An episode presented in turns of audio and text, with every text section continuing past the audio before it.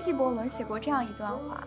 他说：“如果有一天你不再追寻爱情，只是去爱；你不再渴望成功，只是去做；你不再追寻空泛的成长，只是开始修养自己的性情，你的人生一切才真正的开始。”刷微博的时候看到了这样一段生日感言，说的是第一次完完全全一个人过生日，数了数年份，才发现自己已经是三十一岁的大宝宝了。时间过得好快，仿佛什么都没变，我依然跟二十一岁一样，喜欢熬夜看晋江小网文，吃饭刷脑残小甜剧，作息不规律，拖延症晚期，情绪挂脸一点就炸，对一切事物都抱着不切实际的浪漫理想主义幻想。又好像一切都变了，我好像越来越向往一种美，想要欣赏它、追寻它、创造它。跟它比，好像其他一切都不重要了。也越来越觉得，也许这就是我活这一遭的意义。非常幸运能在前半生找到自己的星辰大海，并有勇气一个人坚定不移地走下去，even it leads to nowhere。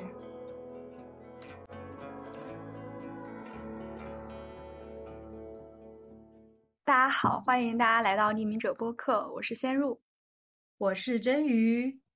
那今天我们是要聊什么呢？今天我们要聊的主题其实是我们在大概。八月份还是七月份 的时候就想到的一个主题，当时觉得哦，在那个时刻特别想要聊一聊，但因为嗯，可能本来我们是要想请嘉宾或者其他有的没有的原因，没有想到三四个月过去了，我们还是很想聊这个话题，就突然来介绍一下吧。呃，这个话题其实感觉一直都还挺多人说的，就是我不能恋爱的理由。嗯，当时想聊，然后也是因为复杂的原因没有聊到，然后最近突然又提起来，就觉得发现我们还是想要聊一聊，因为这这种这个话题似乎也不太需要特别多的准备，随便想一想 都有可以举出一万零一个不能恋爱的理由。对我们，所以今天也没有什么准备，刚好今天两个人都有时间。By the way，我们真的很久没有录了，好像上一期已经快要两个月了吧？可能。嗯，之前是月更，现在就是想起来就更。不要有负担，不要有压力。嗯，没没有没有这种东西。呃，那我们聊到不能恋爱的理由，嗯，其实首先在我脑海中出现的是，嗯，恋爱的东西。想象了一下，小的时候的恋爱都是通过偶像剧去传导的。因为前几天我还突然，嗯，在吃饭的时候哼唱起来了《北极星的眼泪》。我不知道，就是这一开口，可能就是老年人了。嗯，这个是北极星的眼泪，说不出的想念。一听就是老九零后了。这是那个微笑。雨下再大又怎？我们两个。你就是这样，这个这个这一期可能就只能唱下去了。我们可以唱到真的你你怎么会从？所以《北极星眼泪》跟《微笑 Pasta》是同一同一部电视剧里面的吗？当然，就是那部电视剧叫《微笑 Pasta》，是张栋梁跟王心。Yeah，我只知道都是张栋梁唱的，嗯。嗯，然后这个是你其中的，要不知道是片尾还是片首，因为我们小时候看电视嘛，就是不仅会看电视的内容，也不会一点五倍速，会把就是片首曲、片尾曲，还有中间就是发生一些情感矛盾高潮的时候，那这个那个背景音响起的，全都给他就是就是听很多次嘛，呃，我就哼到这首歌，然后就突然想到我们年轻的时候看了好多偶像剧啊，然后最开始对爱情的。嗯，幻想或者说是爱情的样子，呃，全都来自于偶像剧的传达。呃，我不得不说啊，曾经偶像剧里传达出来的，我们现在再回去看那些，就会觉得可能跟现在很普世，也不是普世吧，就主流的一些价值观可能不太 一样。可能比起傻白甜女一，大家更喜欢就是有钱又美又漂亮又有能力的女二。但她女二最大悲惨就是她不该爱上一个。男一，对，嗯，这也算是第一个不能恋爱的理由，就是呃，被这些偶像剧荼毒过后，对爱情产生了不切实际的幻想，导致后来发现真实世界里压根儿没有这样的爱情。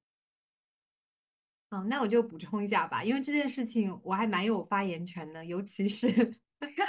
最 最近，我就不知道为什么，大概也就是十十月份以来，我就沉迷于看恋爱小网文。霸道总裁我爱上我，对我我我当时就跟先生说，我说我在看一个霸道总裁，我甚至你知道那个题那个名字，那个那个书的名字，我甚至都觉得很羞耻，我没有办法发给你。然后我我那天我就还在看，看着看着，我发现，哎，我怎么已经看到两百章了？然后我现在已经更新到了六百章，但是它嗯还是每天都在更新，它每天只更新两章，你就知道我有多痛苦。然后我我我就在这里可以说一下，它的名字叫做《他的爱蓄谋已久》。然后我在这里可 可以可然以跟大家补充补充一下，它每个章节的名字，比如说有什么呃，Oh my god，这些名字就是我在好好追你，冰淇淋有教练粉丝，OK，反正就是 make no sense 的 东西。哎，但我真的看了看了超级快乐，而且我我就是喜欢那种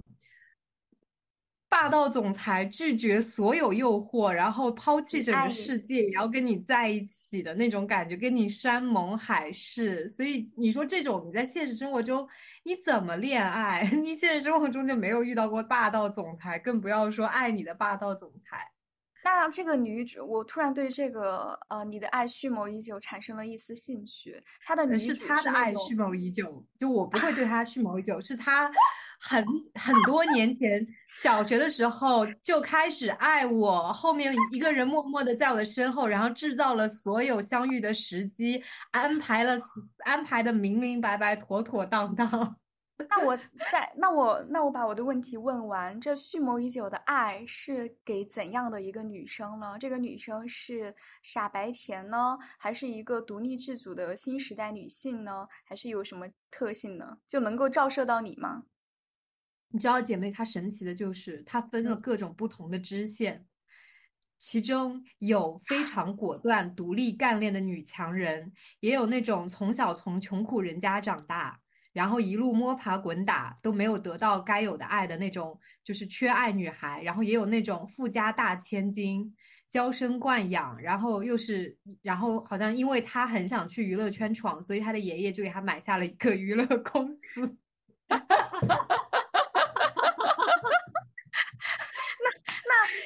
那还需要蓄谋已久的爱吗？那爷爷都给爱给的，又给钱又给爱的，还需要总裁？所以他爱上了一个黑帮老大哥啊，就是这个黑，你不觉得就很不合适吗？虽然很不合适，但是他蓄谋已久要跟你在一起。哎，这个我我我突然发现了，就是可能霸道总裁文，或者说是我们小时候喜欢的那种爱情，就是在你现在看来，就是用一些理智理智去思考，就是完全不符合呃实际情况的一些爱情。譬如说，呃，她是千金大小姐，她就喜欢那个忤逆她，偏偏对她视而不见，需要她去追着她跑的这样的一个人。但放实际生活中，你要不爱我，老子也就不会理你，就是个爱情也不会诞生嘛。感觉呃，偶像剧或者是总裁文里面的爱情，都是那种呃，要把整个人生给推翻，要把生活掀起血血雨腥风的爱情。嗯嗯，现实的爱真是不会达到这样的一种高度的。对，我我就想到我在本科的时候有一个姐妹，她特别喜欢看网文，然后她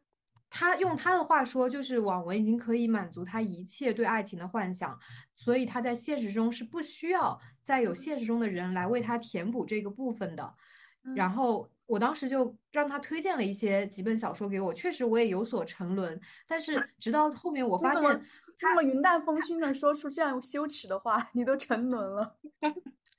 就是有有有沉沦在里面，大概几个月，但是后面我发现我完全追赶不上他，因为他已经从陆地之爱看到了天上的爱，就什么神仙文，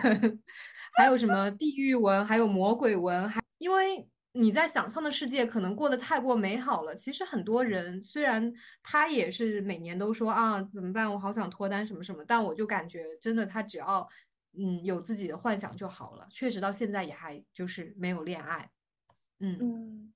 但是另外一方面，我我想要说一下，就是有的有的电视剧或者电影，其实我觉得是帮助我纠正回了一个相对来说比较健康的恋爱观念或者说恋爱态度的。我印象特别深，就是有一部韩剧，我不知道你有没有看过，叫《没关系是爱情》啊。哦，精神科医生跟小说家。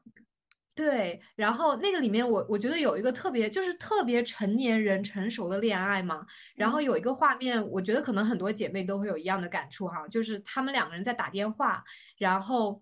两个人就刚刚好互相关心了一下对方，然后就说今天晚上可以见个面，然后就把电话给挂了，没有一点拖泥带水，然后挂了电话之后，两个人都不约而同的说，嗯，这样刚刚好，所以我当时就有慢慢。被纠正回来，我觉得可能成年人的恋爱就是那种。呃，我刚刚好提供到你想要的，你也刚刚好可以满足我的需求，就那种感觉。看来姐妹已经慢慢从不仅是生活还是剧集中，呃，慢慢触及到真实又成熟的恋爱。像我就想到你那个网文。网文发烧友的呃姐妹。看，因为就是内心世界里有太多呃精彩绝伦、天翻地覆，就是嗯，就是非常就是在寻常生活中见不到的那种刺激的呃美好的爱情，在他的精神世界里，所以他觉得嗯，现实生活中的这些爱情可能满足不了他，但没关系，就是精神世界已经够富足了，所以也 OK，嗯。其实我觉得，呃，像你刚才说的是，好多的剧集慢慢在纠正你对呃正常爱情的一些呃观点，其实也说明了主流上对爱情的一些转变吧。就曾经大家拍出来的都是跟日常不太相关的一些。嗯，譬如说国外的，我们看很多什么韩剧里面的那些呃富家千金跟穷小子，或者是穷女孩跟霸道总裁之类这种，在现在来说几乎是不会遇到两个 世界的人的这种爱情发生。还有我们小时候其实看武侠电视剧也很多嘛，那武侠剧里面的爱情其实也是荡气回肠的，嗯，但现在的人类已经无福消受这些。这些荡气回肠的爱情呢，就是包含剧集也在拍摄一些正常恋爱应该有的，像你说的没关系啊，是爱情里面展现的那种刚刚好的爱情，还有我。呃，看的最近的一些剧集吧，其实包含《机智的医生生活》。当然，这个不仅是爱情的电视剧，它有更多很多其他的，呃，友情啊、生活呀、亲情，很多很多方面。它里面的爱情其实也是非常日常。呃，就是就譬如说其中的一对吧，嗯，就是两个从小。就是在一个大学一起认识的易俊跟那个女生，就他们有五个朋友，四个男生一个女生。就有一天晚上，易俊就是其中的一个男生，呃，他已经有孩子了，就是但是他又跟，但是他是单亲爸爸，呃，有一天晚上他要工作，可是他的儿子发烧了，嗯，他。就那没办法，就是医生的工作还是要必须去做。于是他就打电话给他最好的这个朋友，也就是这个女女生啊，然后让他过来，呃，可能要帮他照顾一下孩子。嗯，然后这个女生也他帮他照顾孩子了一整晚。嗯，然后这个医生易俊他在啊，好像熬夜手术回来，回到回到家里的时候，突然打开那个房门，看到他们熟睡的面孔，就觉得当时你能感受到他心里肯定觉得无穷的温柔还有爱意。嗯，那时候应该已经快早上了嘛，于是他把他们叫起来，因为那个女生也要起来工作嘛。嗯，他们就一起吃了一顿早餐。他们在吃早餐的时候，那个女生就问他。说你熬夜手术回来，你现在不睡觉，你跟我吃早餐吗？嗯，他说你能不能休息一下，就为自己，就是去做一些，就是单纯是因为自己想做，为自己做到的一些事情。然后易俊就说，现在就是我想做的事情，就是对这一点就对我来说是很大的一个爱情的一个感悟。其实他也非常的日常，你看后面这些剧集也都是很，嗯，没有什么。惊心动魄、天翻地覆，就是非常日常的这些细节里面，你就会体察到很多爱情的感受。嗯，你刚刚说这个，我就突然想到《More Modern Love》里面就有一呃，是第一季的时候有一期，就那一期其实我之前一直没有看，但是我前段时间回看的时候，我发现这一期也很好看，就是两个第一次见面的男女生，他们就第一次见面就想要 have sex with each other 嘛，但是中间的时候，这个男生在准备的过程中摔了一跤，然后很严重，玻璃刺进去了，想起来了，就送到医院去。然后这个女生就被迫作为唯一的陪伴，然后陪伴人，然后送他到医院，然后陪他手术一整晚之后，然后这个女生本来是化了很精致的妆。穿了很漂亮的小裙子，但是过了经过这一晚上之后，她就把美瞳啊妆全部化掉，戴上很厚的那个黑框眼镜，也不是黑框，反正就是很厚的眼镜，然后跟这个男生在公园的那个椅子旁边，两个人一起吃汉堡包喝咖啡。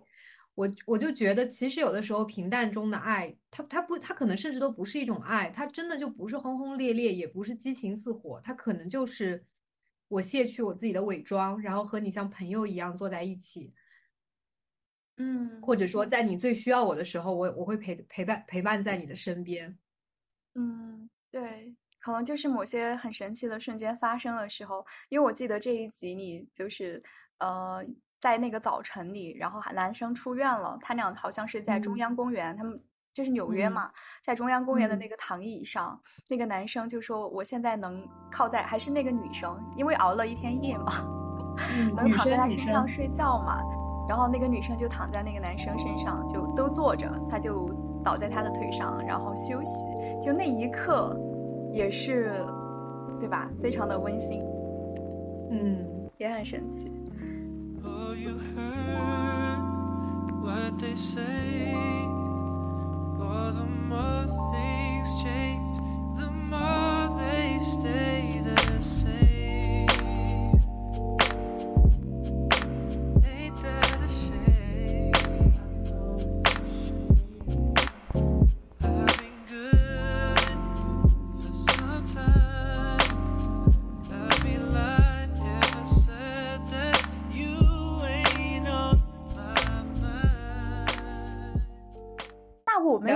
扯远了，对，扯远了，扯远了。我们说不能恋爱的理由，我们却在却在生活的苦里找糖吃。反正也不是我们自己的糖，磕别人的糖也很甜。也是啦，呃，但我其实觉得还挺，呃，又想拉回那个主题，就是不能恋爱的原因嘛。其实，在我们的你，我觉得。嗯，十几岁的时候，就是青少年时期，其实是你真的去接触这个世界、建立自己的这样一个很重要的一个一段时间。就哪怕说你之后看再多的东西，经历再多，其实对青少年养成形成的那些东西，其实你很难去撼动的。嗯，也许他会某部分注入你的潜意识吧。可能在我们，嗯，在我这种我这种类型吧，就我们这么大的嗯人心中，可能爱还是得轰轰烈烈，还是得精彩绝伦。还是得嗯高于所有的一切，所以现在很难去进行爱情。当然，我们也不会否认说，呃，现在这些剧集呀，或者是很多日常的日常生活中会有很多温暖的瞬间，你也大概慢慢会形成嗯你想要的爱情，或者是你喜欢的嗯两个人相处的感觉是什么。但你内心不一定真正真正真真正正的去把它定义成爱。就是没有不一定会有那么理直气壮吧，所以可能嗯就没有办法那么勇敢的去恋爱啊，或者是去爱一个人啊，因为你想呃珍惜这些片片刻的温暖或者是一些呃低的需求，嗯就够了，再多就也不太奢求了，所以可能这也是不能恋爱的原因之一吧。嗯，刚刚你说到可能还不够勇敢，然后会有一些犹豫。不知道未来会发生什么，我就觉得可能，尤其是到了年纪越来越大了以后，很多，尤其是女生在进入一段恋爱关系之前，都会比以前考虑的更多。那我身边其实有很多女生，她们可能在学生时代就没有过恋爱的经历，然后进入社会之后，社交范围也越来越窄，到后面就开始。自然而然的变成要开始相亲，或者说有朋友来给他们介绍一些呃男生嘛。那在这种时候，其实我觉得你的心态就会变得不太一样，你就会变成可能在某种程度上是以更认真的态度，或者说想要去结婚的态度去认识一个人，然后就会考虑太多。你可能一开始的时候你会觉得其实还挺合适的，但是你就会觉得哦，他你们双方的家庭是不是合适？或者也没有那么夸张，就会你会想一些更加久远的东西，以及甚至你就是，尤其是 女生，有的时候也会幻想一些。就是有的没的嘛，就会觉得这里不合适，那里不合适，然后就会变得瞻前顾后、犹犹豫豫。那在这个年头呢，男生真的也没有那么主动的，可能就是他看你想往前一步，他才会向你往前走一步。一旦你在那边停下来止步不前，他就马上换到下一个了。我觉得这样说可能有点不太好，但是确实这就是现实。嗯，可能更多的人。不太就是心里想觉得自己应该承担更多的责任，所以不敢轻易去嗯让自己履行这些责任。要么就是说，呃，反正我遇到的人也无限多，这个有一点点不太好，他就不愿意沉下心来去再纵向跟他发展，看能不能建立一些更稳定的关系之类的。大的原因就是第二个大的方向，可能是我们自己生活的完整性吧。嗯，这个完整性其实讲起来是有点残忍的。嗯，就譬如说一个成年人，他有自己的工作，对吧？而且这个工作并非是说，嗯，很简单，你就可以很轻松的完成。你可能需要投入你人生一天生活或者是一周生活的百分之九十，甚至更高，对吧？的时间去完成它。当然，可能你也许可能只要百分之六七十、七八十的时间，但你可能更多需要一些时间去。让自己冷静下来，去消化掉工作上产生的疲惫，所以你可能只有很少一部分时间有让你花在自己身上，或者是让你花在去认识新朋友，或者是跟朋友相处，或者是去能跟恋人相处。那这样的话，你可能对恋人的需求，就因为时间你确实没有办法提供，那因此你的需求可能逐逐渐就会被忽视掉。因为我觉得需求它不会消失，它只能可能会被你回避掉或者是忽视掉。那这样逐就是久了之后，大家会觉得说我可能没有那么多精力去恋爱，因为我还需要 handle 我生活其他的一大部分东西。因此，嗯。他对恋爱也降级了，那我可能也不太需要，就是，嗯，可能还是会在闲余时间会想说，我要不要还是去恋爱？那他可能对恋爱的要求也逐渐就变低，从之前的我要找一个跟我特别合适的一个人，我们要怎么怎么样，要在恋爱里做做做一些什么样的事，要怎么怎样，而演变成可能这个人一个星期只需要跟我吃一两顿饭。或者说是一个月、两个月，或者是甚至是半年，我们俩一起出去玩一次，呃，这样子的要求。那慢慢的，嗯，你说这种形态像恋爱吗？它它不一定非得只跟一个人完成，你的朋友或者是你短暂的约会对象也可以帮成帮你完成这些需求。所所以这也导致了这种恋爱这种稳定的、长久的，呃，并且伴随着责任的关系也逐渐的变少吧。嗯。在这里就不得不说，真的不要轻易的养一个宠物。就是我 我身边很多人在养了宠物猫猫或者狗狗之后，都会变得对恋爱的需求更低更低。因为其实你你的宠物已经可以满足你生活当中几乎是绝大部分的情感需求了。嗯，就是给撸给给抱给亲亲的那种小动物就会。反正我我自己是这么觉得，像工作一天，你回来之后，其实你可能遛狗就要花一定的时间，然后你也可以让狗狗提供给你很多安慰和陪伴。其实有的时候真的不觉得在需要什么额外的情感需求，就像你说的，可能朋友、家人都可以做到这些。然后，嗯，反正我觉得确实对伴侣的需求越来越低，而且伴侣是一个，呃，可能是一个高付出低回报的。这样说不知道对不对？就是你需要有很付出很大的时间跟精力去跟一个人磨合，因为很难碰到两个从一开始就非常匹配的人嘛。那有可能这个过程当中有一些就是沉没成本，你会磨合很长时间，然后你会发现不合适。所以与其这样，还不如不要开始。就像你说的，就曾经为什么大家会说以前的时间非常的短，好像一生就可以用来只爱一个人。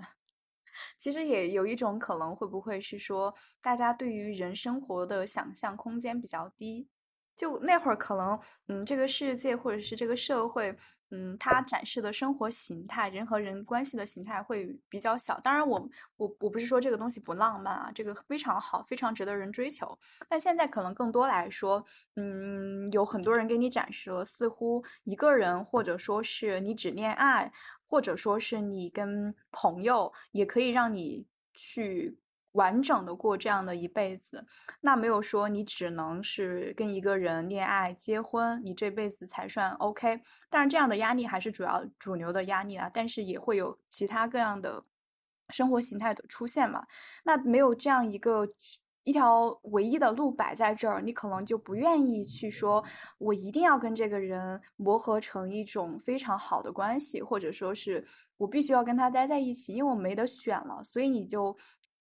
只能去跟一个人，就是到年龄了必须去恋爱，到年龄了必须去嗯结婚，然后生孩子，或者更多更多一些约定俗成的这样一些东西。那如果有别的生活的形态允许你的话，嗯，如果你跟这个人好像似乎嗯高投入，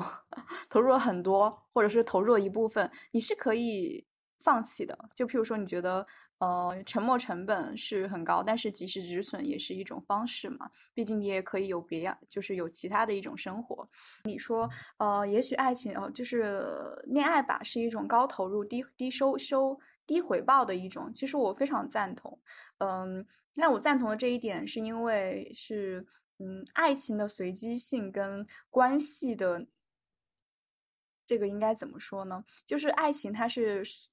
随机产生的，而且它也是流动的，就可能就是你可能一会儿会喜欢这个人，一会儿会喜欢那个人，嗯，或者说是你一会儿喜欢这个人，后来过了一段时间过后，你发现我可能没有那么喜欢了，但是你俩已经建立了一段。你俩已经算是有一个 commitment 了，这个东西会促使你去继续跟这个人进行，就是两个人相处的一个磨合吧。但是人跟人关系的维持又是一件比爱情产生也许更难的一件事情。呃，它需要就是每个人的品性和各种各样各种各样的东西。那这个东西就是需要高投入的呀。那现在你。可以给你一个别的选择，就是你就是可以退出这样一段很艰难，就是需要你付很大劲的一段关系里面。就是我觉得人是可以选择退出的，这个也是一件好事吧。当然，就是。你去坚持跟跟另一个人建立一个很好的关系，这是非常值得。刚刚说到，就就可能跟呃我们今天聊的主题无关啊。就是你刚刚说到，嗯，爱是流动的，你可以爱上很多人。然后我就突然想到，之前我看那个竹子，他真的很久没有更新了。然后我前段时间就开始回去看他之前的 vlog 嘛。他有那个结婚两周年的那个妻子，那个视频我特别喜欢。然后他讲的就是两个人在一起，其实既会分享彼此的 A 面，就是好的那一面，也会分享 B 面，就是比如我最糟糕的脾气，我最差的习惯，还有一些我可能在别人在在别人看来根本理解不了的天马行空。但是你的那个爱人，他是可以理解你，并且接受你这样的 B 面的。然后他最后一句话就说：“你可以有很多的 crush，你可以有很多的心动，但是只有那个能跟你分享 A 面和 B 面的人，才会是你独一无二的爱爱人。”所以我就觉得，呃，虽然说爱是流动，而且我承认大家会，我们其实，在这一辈子真的会对很多人都会有 crush，但可能真的，如果真的遇到了这样一个可以接受你，并且和你分享 A 面和 B 面的人，真的一定要珍惜。嗯。就是说，嗯，其实我觉得爱的流动可能，嗯，流动性可能是它一个本质的一个特点吧。嗯，就是你会喜欢这个人，然后也会突然不喜欢了，但是你又可能会突然再次喜欢他。这个就就这些东西是一样都会发生的，但是你也可能喜欢上别人。但是关系是跟爱某种程度上来说重合度很低的一个东西。关系是需要，可能爱是你们的前提，然后，嗯，之后你们可能需要很多付出别的东西去维持，首首先去建立，然后再去维持这个东西。这个本身并不比爱简单，且我觉得关系的建立是一件非常非常难，所以它非常非常珍贵的事情。如果有这样的一个人，令你觉得你想要跟他产生，嗯，很好的关系，长久的、缓慢的、稳固的关系，他一定值得你是。非常的珍惜，因为他投入的并不比爱本身发生的东西少。对，其实我可能主要是想说这一点，但是不得不说，确实非常懒啦，所以也可以接受别人想走嘛。对，所以就是就想说这个很珍贵，但如果有的人觉得，嗯，他太难了，可能我突然又喜欢上别人了，或者说是我没有那个勇气去跟别人建立这么多，或者是没有那个能力吧，嗯，他可以 quit，我觉得这个是 OK 的，就是可能如果有一天你可能别人突然就 quit 了，也不必特，就是当然难过难过是应该的，但是可能你也得说服自己说，可能这也是。嗯，这个东西也是很很自然的，对。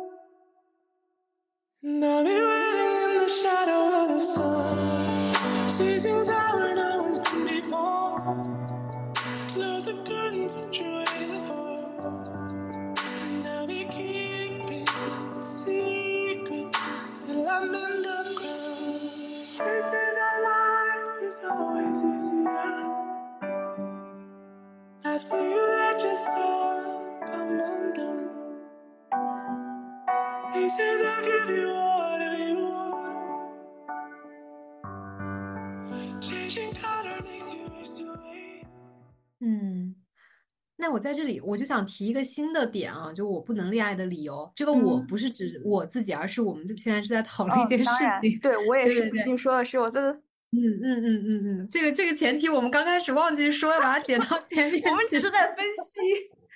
对对对，呀呀呀，一些 并不理性的、很幼稚的分析。然后我就突然，因为刚刚你有讲到说，以前可能大家的时间会很多，然后去什么一生一世只爱一个人。但是其实相比来讲，我们现在。呃，在这个比较速食的时代，或者说比较 信息爆炸的时代当中，我们反而会有非常非常多各种途径的认识一个新的人方式，一个新的人的方式。比如说，你通过小软件，对吧？其实我觉得用软件已经是现在年轻人非常普遍的一种认识，不管是男男朋友、女朋友也好，或者说是新朋友也好的一种很好的方式。但是反而好像我觉得，嗯，在有这些社交软体出现之后。反而大家嗯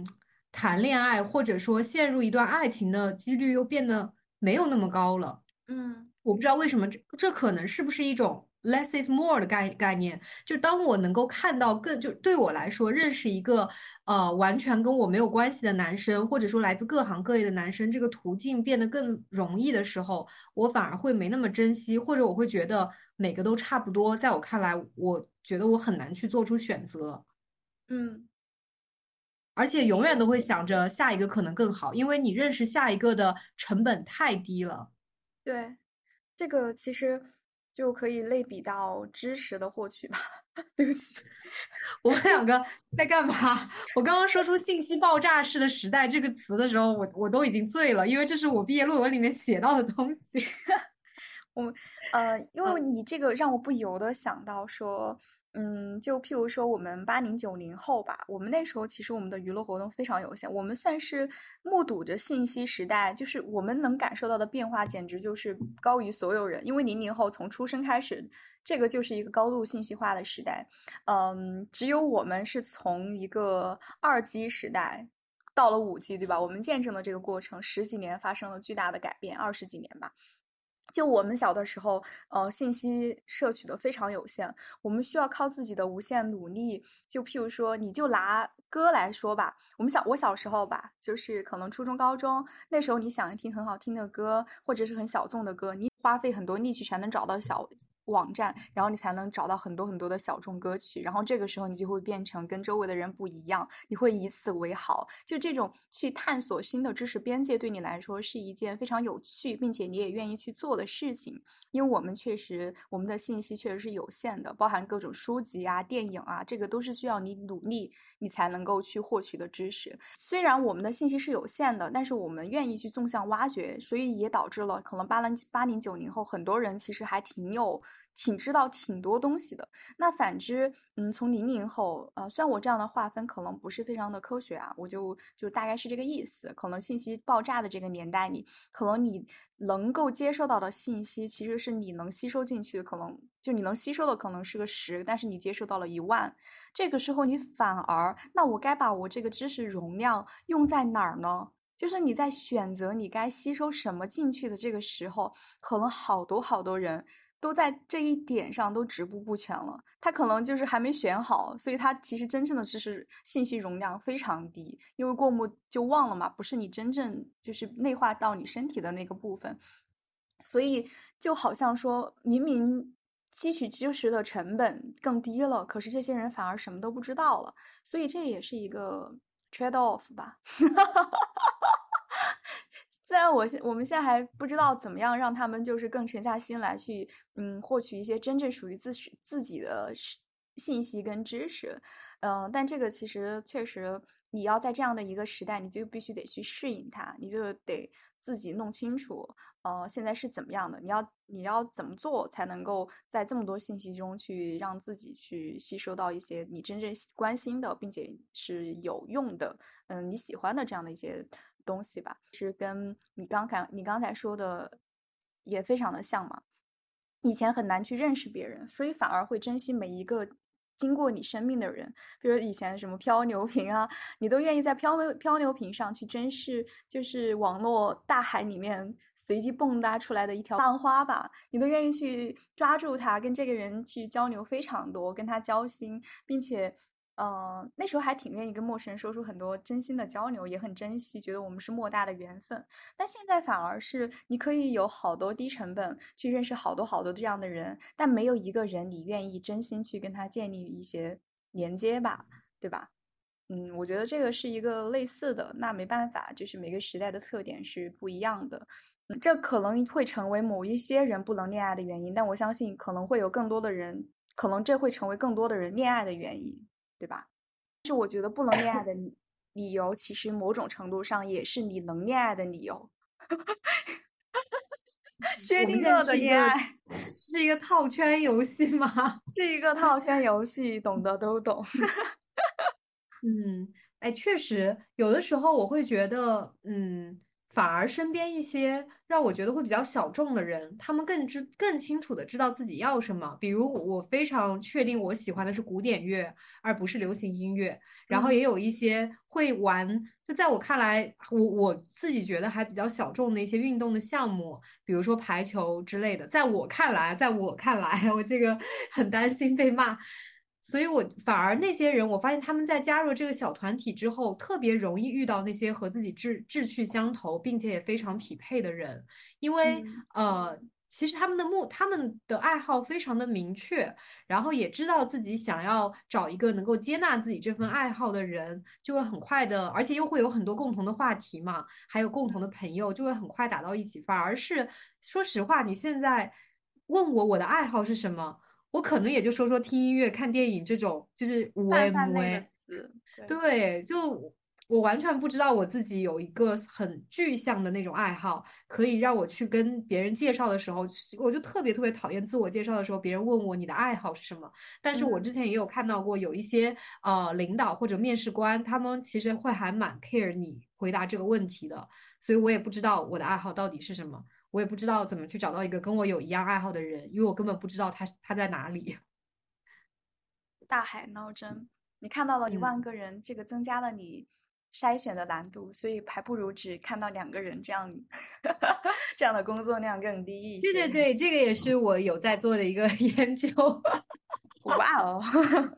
哇哦，真的就你说起这个，马上眼睛一亮。嗯，那的我们赶紧打住，今天晚上没有好的好的，打赶紧打住。哎，我刚就我这里就从呃以前有有限的信息到现在无限的信息里面，就突然想到了一个点，就是这样的。就我觉得人其实他是有限的，但他也是无限的。就是为什么这么说呢？嗯，首先说说有限吧。就当然，我就是随着长大的过程中，我们之前也聊到这一点。其实你觉得跟十八岁的自己一个很大的嗯不同吧。我当时想的是边界，就可能随着你进入社会，在做很多具体的事情过后，你会逐渐的知道自己的边界在哪儿。但是十八岁的时候可能没有进入这个世界，你你看到的是世界的整体的样子，所以它很模糊，你完全不知道自己的自己是谁，自己能做什么，自己的边界在哪儿。但你可能进入的越深，你可能就越知道这个东西。但这个有界，只要这个有界是从你去做很多具体的小事开始的，但也正是因为你从。无数个，无不无数个一些很具体的事情开始去做，开始去嗯总结经验，开始去进步过后，你就慢慢会变成一个无限的东西。因为世界本身就是无限的，但是你只能通过有限的东西去认识这个世界，去提升自己，去了解自己。但是你在不断的内化自己、了解自己的过程中，你整个人都会。越来越大，就是你能够吸取的东西就会越来越多，所以我觉得人的有限跟无限其实是一体的。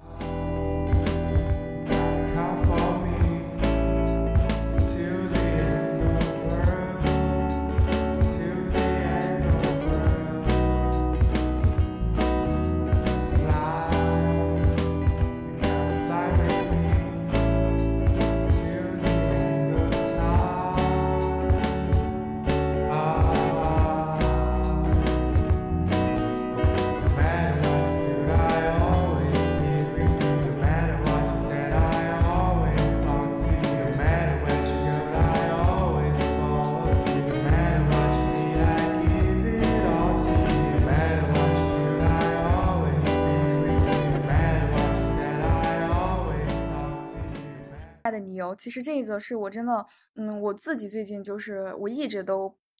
都这样，然后最近又听到又在网上看到一些别的女孩也有这样的烦恼，嗯，这个不能恋爱的理由其实非常好笑，呃，沈真玉小姐也是一样的，就是我们太爱求神拜佛了，太喜欢 算命了，这个一定会是你不能恋爱的理由，你且听我说，因为。我不用听你说，我用实际行动告诉你。OK，我举我的例子，沈 振玉再举他的例子，就可想而知，当代的人被星座啊、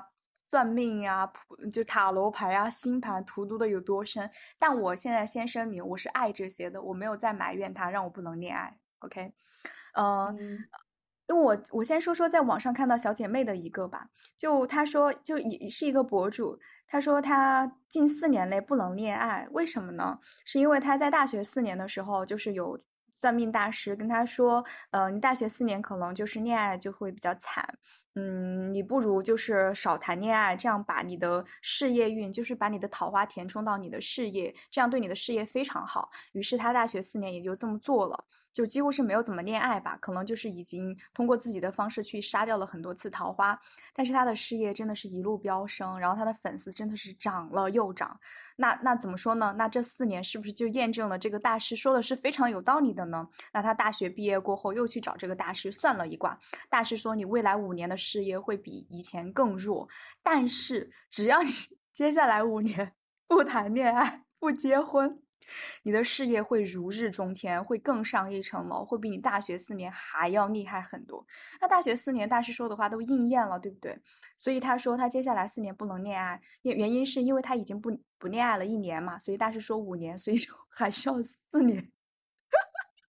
然后这个就是他不能恋爱的原因，就是过分求神拜佛。然后我再说说我的，嗯呃，当代信佛少女呃之一。我也是非常爱算命的，就是能算的我都算了。我还定期去寺庙，各种寺庙，就是每到一个城市，我最爱去的就是寺庙，会潜心在那儿祈求姻缘，或者是祈求家人健康，这些肯定是一定的啊。然然后忠诚的等待，并且同时会去算算，就是不管是淘宝啊，还是周围算命那个八卦什么的，嗯，星盘啊。然后他算的是我，我去年算的是。嗯，我的正缘啊，正缘跟大家解释一下，大概就是你的 Mr. Right，就是跟你非常非常 match 的人，你不需要费很大劲就可以跟他很合适的在一起。呃，会发生在今年的秋初嘛，所以我其实从去年开始，我就压根儿就无心恋爱，也就是没有朝这个目标去做，非常的废，就是完全不去恋爱，也不去嗯好好认识别人这样。然后我好不容易千等万等，等了一年多，等到了今年的秋初吧。然后我来到了一个没有秋天的地方，然后，然后我就一直待在整年的夏天里，所以我就秋天的正缘也没有到来。嗯，我就是白白瞎了，我花了很多钱去算的这一卦，我的正缘没有到来。对，这是我的故事。唉，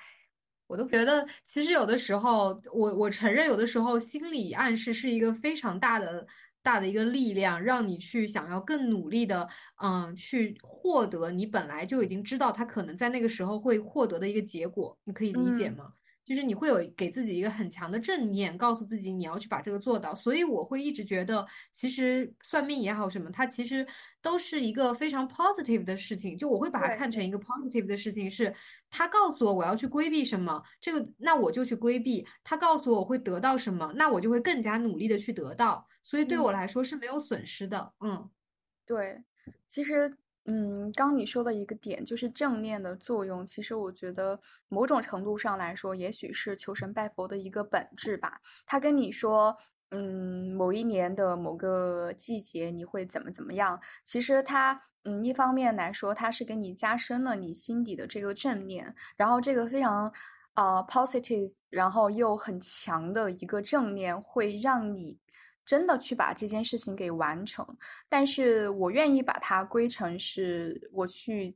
求了这样一个东西，然后他告诉我命运在这个时候会发生这个。当然，虽然正念会有很有用，但也是因为很多的缘分凑在一起，这个事情导致的这个事情的呃真正发生吧。呃，所以求神拜佛这件事情，其实还是对我来说也是非常。非常正经，并且非常相信。姐妹，你发现了吗？我们想提的是，这是一个不能 让我们不能恋爱的理由，但是我们两个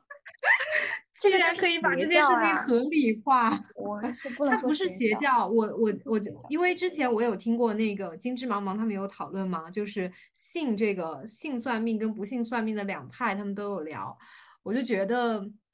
嗯，我是非常坚定的信的那一卦，并且我也相信就是信则有，就这样的状态。对，所以这这个东西，即使你告诉我它是让我不能恋爱的理由，但我依旧会坚信它可以帮助我去恋爱。嗯，大家生活本身就有一定的完整性，嗯，你不能去倡导说，嗯，一个人一定要恋爱他才是完整的。我觉得，我觉得不能传达这样的一个想法，就至少我不不会是这样的一个想法。嗯，恋爱它可以是轰轰烈烈，可以是就是荡气回肠，就是曾经那些武侠小说或者是剧集里面传递给大家的一些爱情观，但它也可以是平平淡淡，嗯，很多。温暖的瞬间，或者是互相支撑的关系，或者说是，嗯，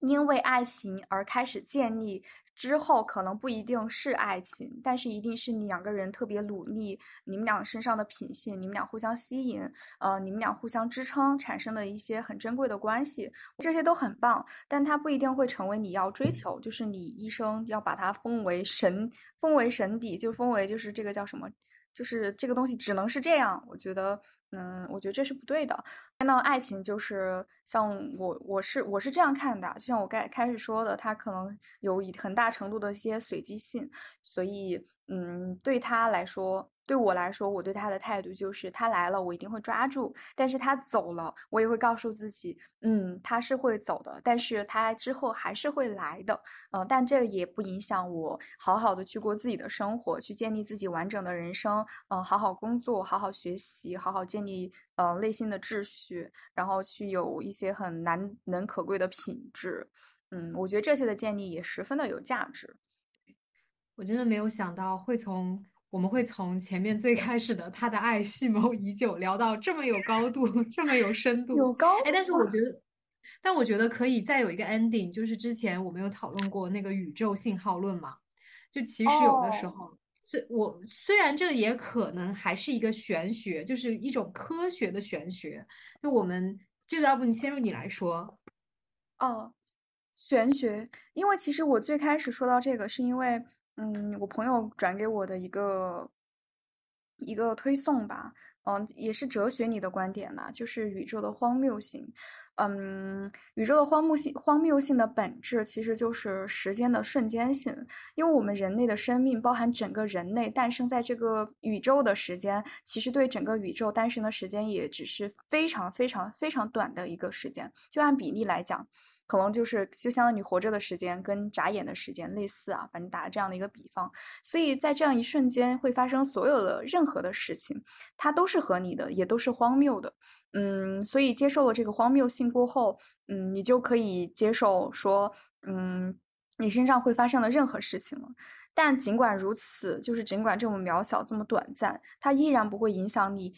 一直一直去向整个宇宙去发送信号。就因为宇宙充满各式各样的信号，然后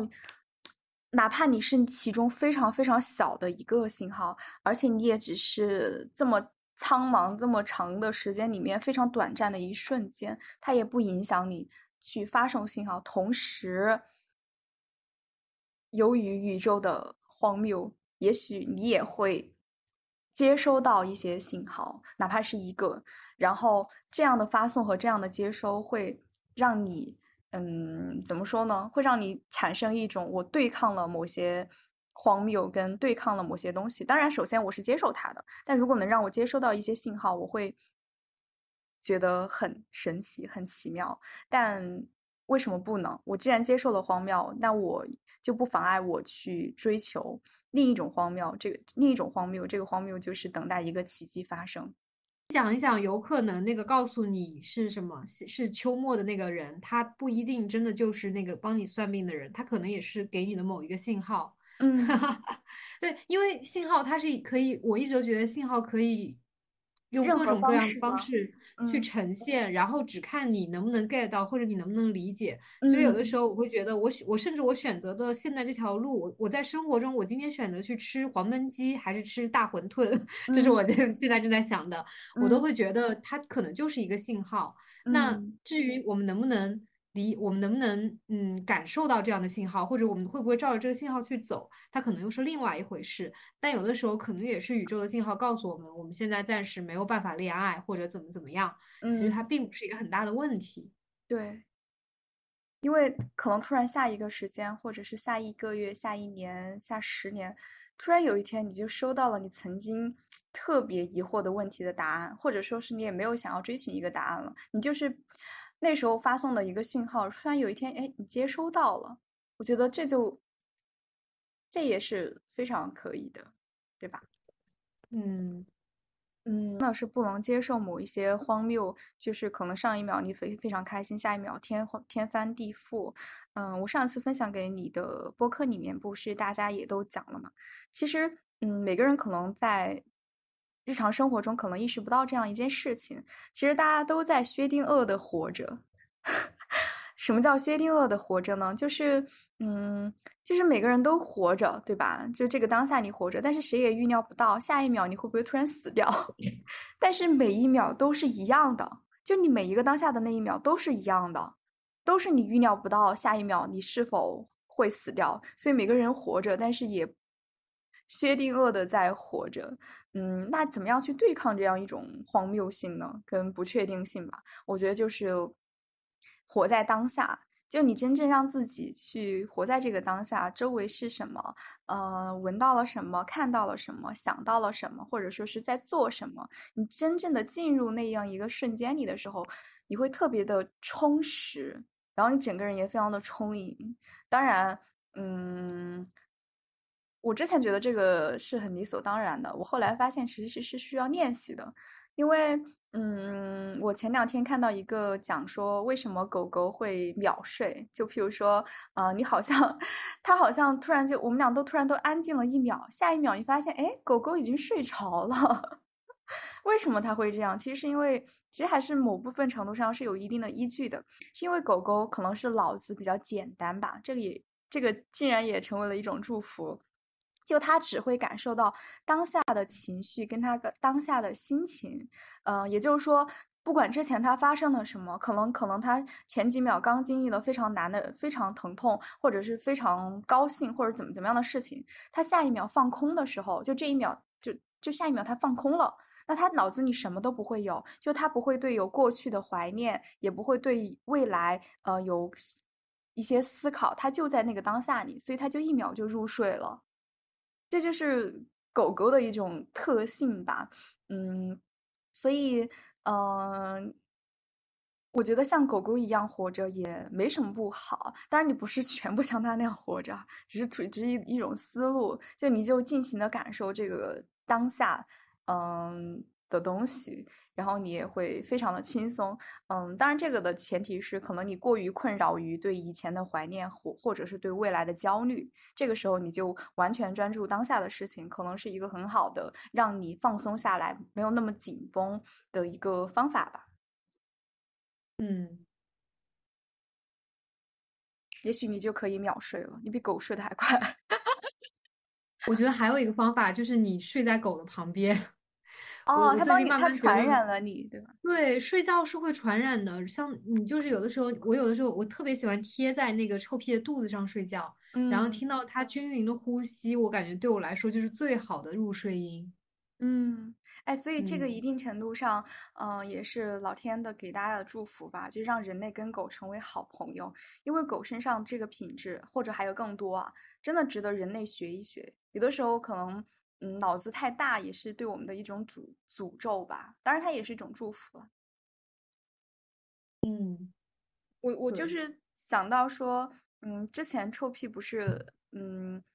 发生了一点事情嘛，就对我其实也刚想说这个，嗯。经历了很 tough 的时间，但是你当时跟我说，我们都很担心他，而且甚至我光想想我都我都流泪了，我觉得太疼了，嗯。但是你后面跟我说，其实反倒是他安慰了你，因为你每次去看他的时候，他都好像这件事情完全没有发生过。尽管你看到的他是伤痕累累的，就还是有这些东西在他的身上，可是他跟你露出的微笑，跟曾经他完好无损的样子露出来的微笑跟热情是一模一样的，所以。你看，他也是因为他只感受到当下的一些心情，这样的话，以前的不好的事情他也会立马忘记，然后传递给你当下。就他看到你的时候，他就是开心的，而且他把这一份开心跟热情都传给了你，所以也安慰了你。嗯，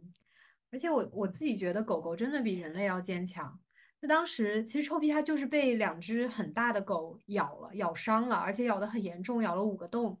然后当时我是很崩溃的状态，我学妹我找我把我学妹找过来，我们一起打车送臭屁去医院。然后到了医院之后，医生要检查他的伤口嘛，但有毛的情况下是没办法检查的，所以就要给他剃毛。但剃的过程中会碰到他的伤口，他就会很疼。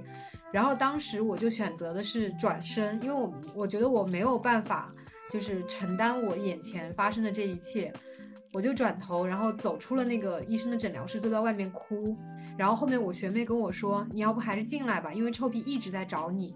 就他虽然说很疼的情况下，他其实还是他可能看到我哭或者看到我很担心，他反而是在担心我，或者他到了一个陌生的环境，就我觉得他在当下反而是成为了给我力量的那一方，然后让我觉得，嗯，当然后面他也经历了很多手术，然后住院之类的。”但是我觉得我在那一刻其实是特别脆弱，我甚至想要逃避这一切，嗯，就是我完全不想要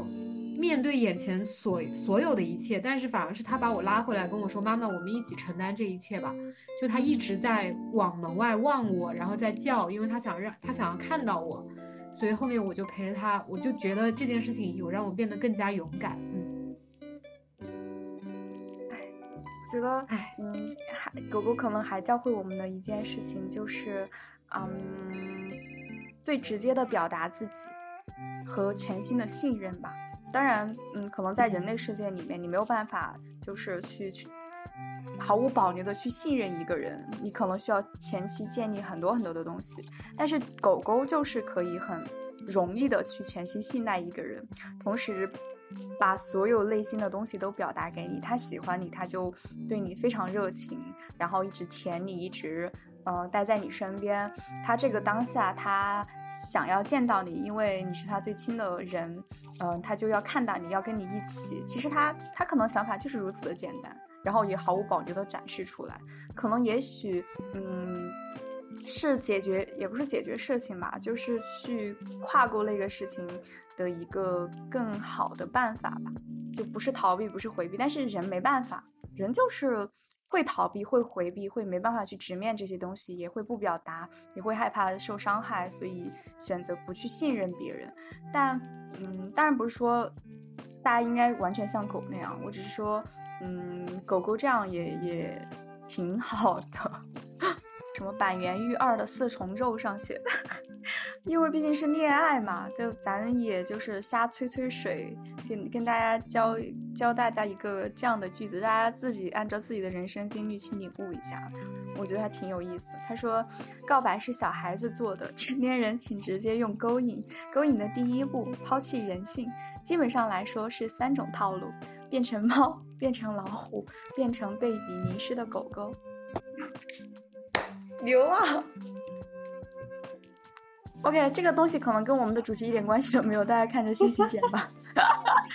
我觉得挺有关系的，挺有关系，作为 ending 特别好。哎呀，谢谢姐妹。嗯，那感谢大家收听我们不定期更新、按心情更新的播客，希望大家不要取关我们。哦，我最近发现好像粉丝会涨的又又取关。我我心情心态已经平复了，也理解。我都我都没有认真看。我最近其实很少会打开小宇宙，就出我每天都会打开，但每天只听姜思达的播客。然后，然后最近刚听完你分享给我那个五个小时的播客，就觉得获得了另外一种内心的平静。有的时候，其实我们没有对我觉得我们没有必要为了要去取悦他人，或者说让要去增加粉丝而去想一些什么。爆款文案、爆款题目，然后去